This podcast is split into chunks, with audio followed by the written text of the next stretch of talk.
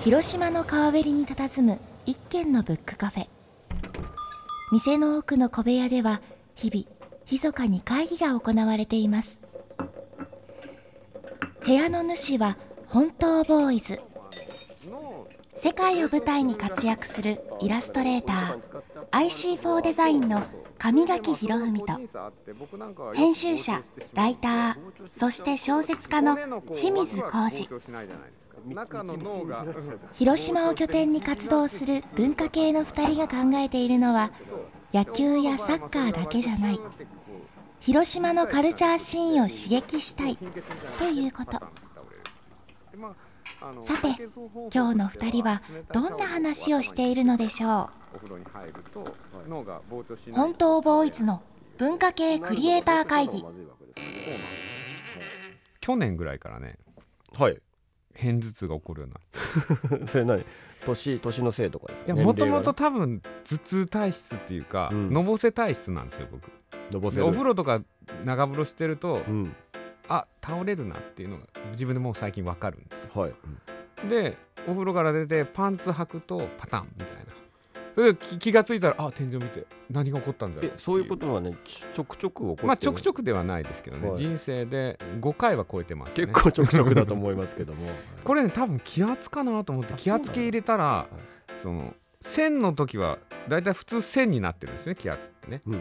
で頭が痛い時気圧計をピッて開くとうん。うん1020になっとるんですよ。大体いつも。はい。であそういうことなんか。って俺1020になったら頭痛が始まるんだって思っとったんですけどそれって頭が痛い時しか開かんのですよね。でこの間開いてみた時1030で頭が痛くなかったんで もうちょっと僕もよくわからない。もう。えって感じじゃないですか。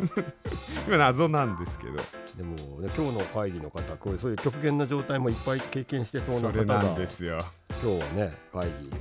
とりあえずね1年やっていく上でちょっと僕はスケールの大きな話をお聞きしたいなというか僕らローカルでやってますけども、ええですね。えーもっと広い世界を見てこられた方にそういう視点を持つとロそういう意味では僕イラストレーターじゃないですか。はい。ずっと部屋ですからね。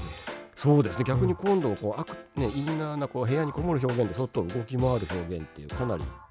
大きな違いがあるのでその辺の話聞かせていただければと思います、えー今日のゲストは、えー写真家の石川直樹さんになります。どうぞよろしくお願いします。こんにちこんはに。ちは。よようこそいらっしゃいました。どうもよろしくお願いしまろしすくお。願いします。石川直樹さん1977年東京生まれの写真家です、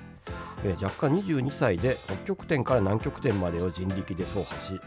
23歳で七大陸最高峰の登頂に成功その後も都市から極地に至る地球全体をフィールドに写真と文章を通して日常と世界を見つめ続けてこられました。NEW DIMENSION POLAR により、えー日本写真協会新人賞講談社出版文化賞を受賞。そして CORONA により土門拳賞を受賞。著書に、えー他に開高健ノンフィクション賞を受賞した最後の冒険家ほか多数あります。そして最新刊にヒマラヤの 8000m 峰に焦点を当てた写真集シリーズの7冊目となるガッシャーブルム2、えーマレビトエベレストなど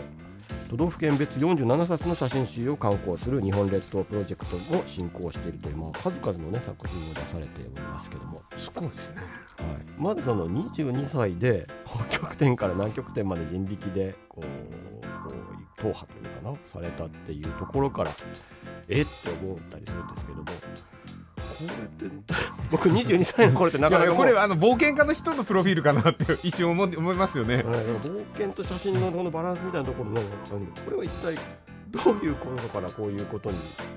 なっていくのかなってそうですね。高校生の時にはい。インドとネパールを一人で旅をしてそれからこうバーって世界が広がってええであのいろいろこう世界中を旅したいなと思ってる時に、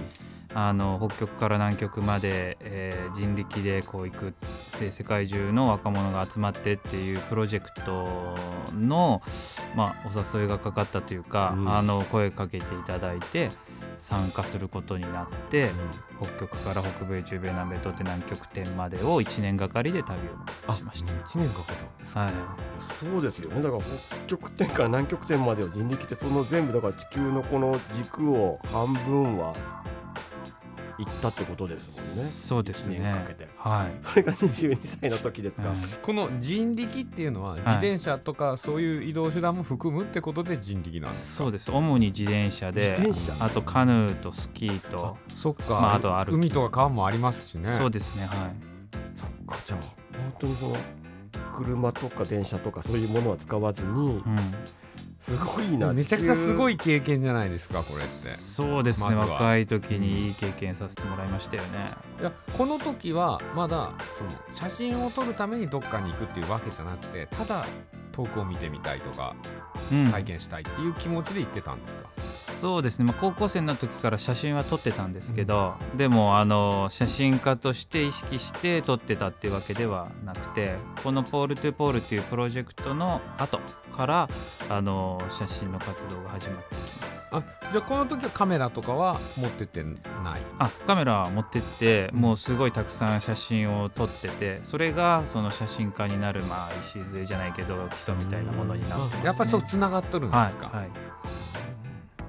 その23 2歳の時にもうその活動されてますけど、まあ、それ以前でも高校の時にインドネパールそうそう普通ね。もっと目覚めがかなり早い段階にあるというかもともと外国への憧れとか異国への憧れみたいなところから始まったところなんですかね。まあそうですね。あの本が好きでいっぱいあの冒険とか探検とかそういう本を読んでてで高校生っていうかもっと前中学生ぐらいの時に青春18切符っていうなんか電車各駅停車の電車乗り放題の安い切符があってそれで四国の方まで行ったのが初めての一人東京住まいでじゃあ四国まで青春18切符でまあ電車旅をそうです。中学生の時に。は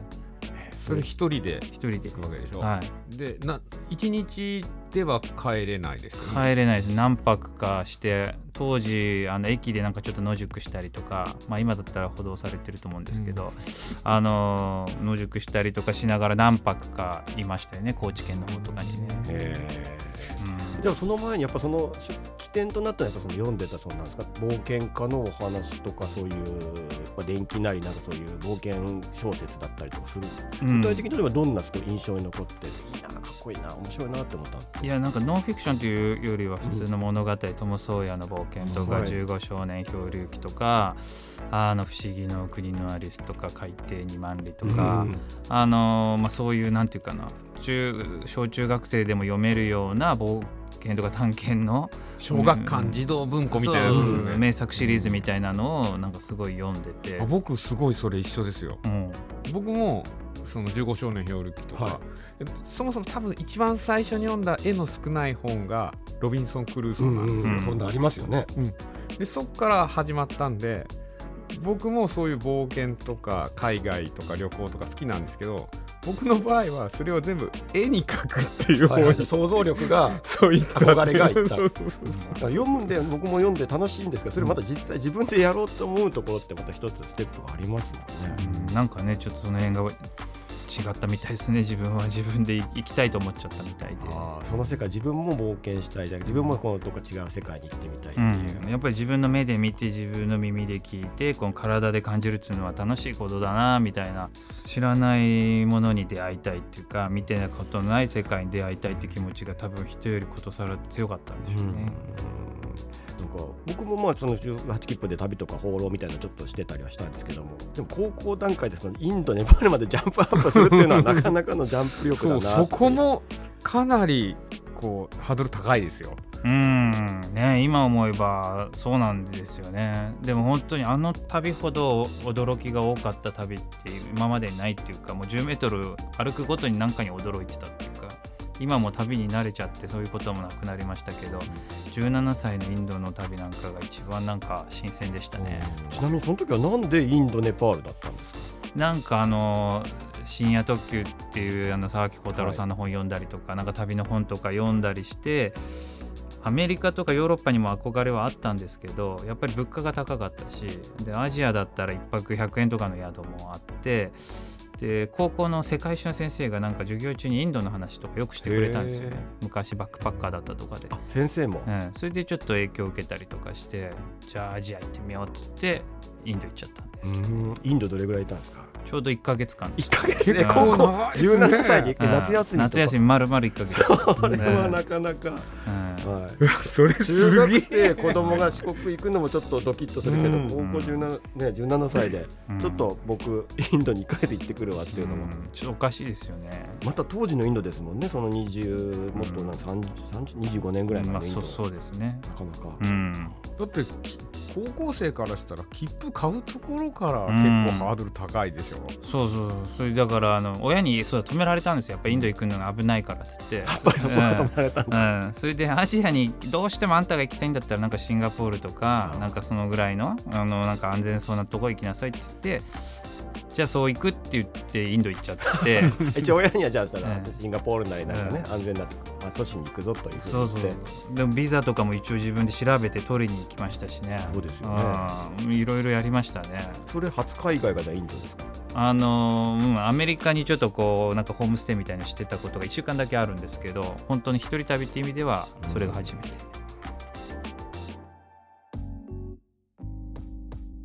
行動力すごいですね。行動力っていうかなんかまあ無鉄砲なんでしょうね、本当にね。もう行きたくてしょうがない。もう見えある程度のイメージっていうのがこういうこうここに土地があるっていうのは分かってるわけだインドって、うん。もうそれがあるのに行きたくてしょうがないっていう感じうなんですか、ん、ねそうですね。あとなんかあんまり行けないとは思う思わなかったんですよね。なんかこういろいろ順を踏めば行けるんじゃないかって、まあ、当たり前だけど、ねうんあのどこにでも行けちゃうんじゃないかっていう思いがあったんですよね。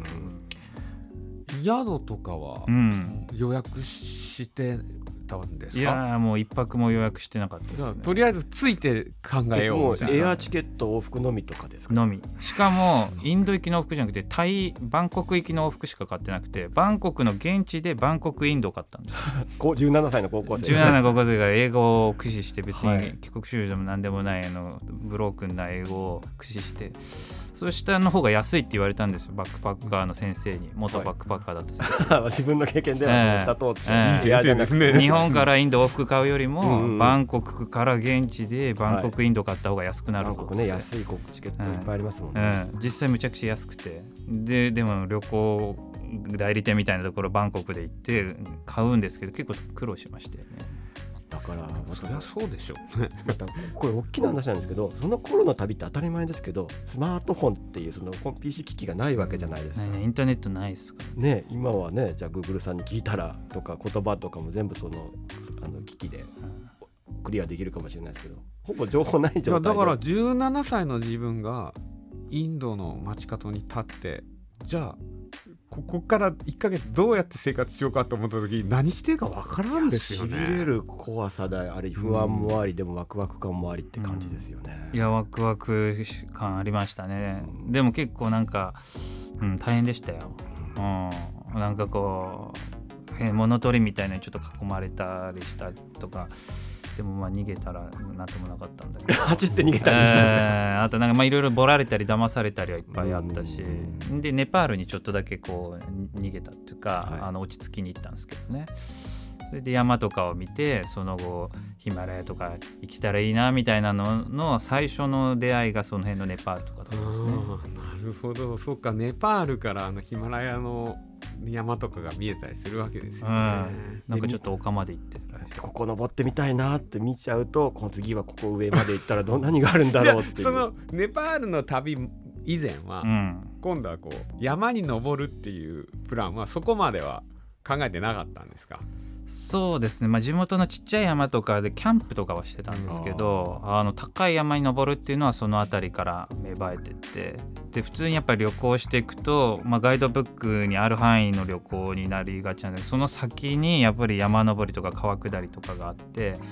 なんかガイドブックとかに出てないもっと知らない場所行きたいとかってなってくと山登りとかになってきたんうんですよ。うんうんもっとそのもう本当未知だったり未踏の部分に入ってみたいそこで何が見えるのかみたいなとこなんですかね。そうまさにそうですね。うんなんかでもアドレナリンジャンキーというか、うん。すごいでしょうですね。最初のもうより大きなアドレナリン。うん。でも今考えるとその17歳でインドのねその情報友達も情報ほぼない状態で、まあ、バンコク立ってエアチケット買ってインドに立っただから地瞬間球の歩き方みたいな本は一応持って持ってるそれを参考にしながら宿探したりとかってことですかそうですね。あと安宿街があるよって言われてたんで、あのバンコクだったらカオサン通りっていうのがあるよとか、カルカッタにはなんとかって通りあるよみたいな、それでとりあえずそこ行ってみようみたいな。そしたらなんか日本の旅行者とかもちょっとだけいたりとか。でいろいろ情報を得てじゃあこっち行ってみようあっち行ってみようみたいな。基本例えばインドとかその行ってもな何々目的があるわけじゃなくてとりあえず行ってそのそこで例えば話してあ面白そうだなとかノーアイデアでどんどんこう作っあの進んでいく感じなんですか？そうですね。カルカッタインのチケットでデリーアウトのチケットだったんでとりあえずデリーまで行かなきゃいけないんでそこまでこうちょんちょんちょんちょんとこうなんかいろんな都市を回りながらデリーまで最後たどり着こうっていう目的で まあ新しいものが見たいっていう旅ですもんね。そうですね。見たことのないものをね。もうそこにいるだけでうん。全部周りが新しかったんで面白かったですよ。いやーその17歳のその1ヶ月はちょっとしびれるうん。じゃアドレナリン出る1ヶ月ですよね、うん。どの瞬間も。いや本当になんか象とかがいきなり通りを歩いてたりとか安宿も、まあ、想像以上にボロボロだったりとか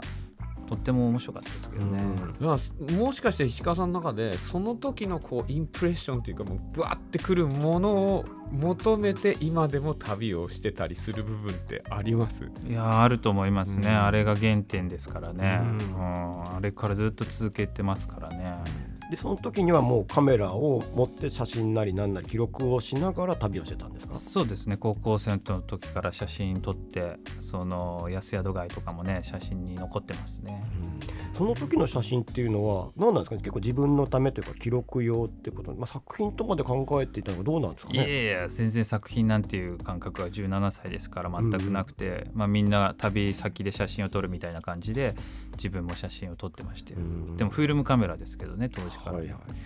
当時はまだデジカメは普及してなかったんですかね。デジカメなか存在自体が多分なかったかな。二十歳ぐらいになってようやく出てきたんでしょうかね、うん。でその時のそのインド旅してる石川さんの中に将来カメラマンとかいうことはあったんですかどっか。うん旅を続けていくためにはどんな仕事をしたらいいかっていうのは漠然と考えてて。旅ありきで、ええ。うん。そしたらまあ作家とかジャーナリストとか、まあ、あとはカメラマンとかいろんな選択肢、まあ、会社に入らないで生きるっていう選択肢ですよね、うんそれしかなかったんですけど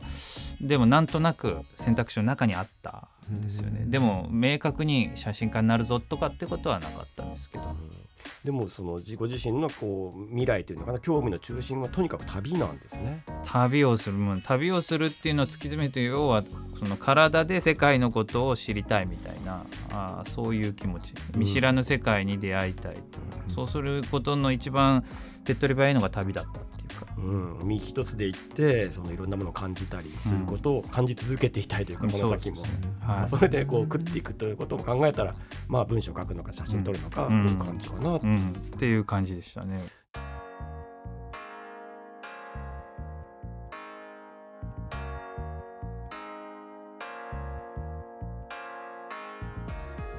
その時例えばその今につながれた撮ってきた写真とかそのまあ当時その旅しながら書いてた文章みたいなのをまとめたりみたいな行為っていうのかなそういうこともされてたんですか、あのなんか旅行会社の小冊子に高校生でも行けるインドみたいな連載を書いたりと 高か校生いけないですいかけないけどなんかそういうタイトルではい。連載をしてたりとか当時からしてましたね。ああやっぱじゃあそのご自身の経験その旅してしたい旅したっていう経験をちょっとこうまあ還元じゃないですけど仕事にその出版社のつながりっていうのはどういうふうにして作られたんですかそれはあの旅行会社の小冊子だったんで、うんたまたま安いチケット買ってた旅行会社の人が、まあ、高校生とかでインド行ってたりするの珍しいみたいな感じでなんかこういう学生向けの冊子作るけどお前もなんかやってみるかみたいに言われてあのあじゃあか書いてみますみたいな感じで。やっぱ目立ちますよね高校生でインド行ってたおかしいもんはいでだからあその22歳の時って書いてあるんで北極点から南極点まで行ったのが、うん、これ大学生ですよね。大学だからね4年から3年ぐらいに休学していったんですね。うん。大学の事務所でだから休学したいって言った時に理由を述べろって言われて北極から南極まで旅行するためですって言ったらお前嘘つけとかって言われて すごいなんかあの休学が最初すすんなり受け入れ入れられなかった覚えがありますなね。かなか素直にああそうかじゃあ行ってこいとは言えないと思うんですよねうん。教授も。うんはっていう。大壮大な嘘をつくなお前みたいなでもそれが本当なね1年間かけてるわけですそうでした。本当ボーイズの文化系クリエイター会議。この番組は広島 FM で毎週金曜日の午前10時30分から放送しています。ラジオの電波はもちろんラジコでも聞くことができますのでよろしくお願いします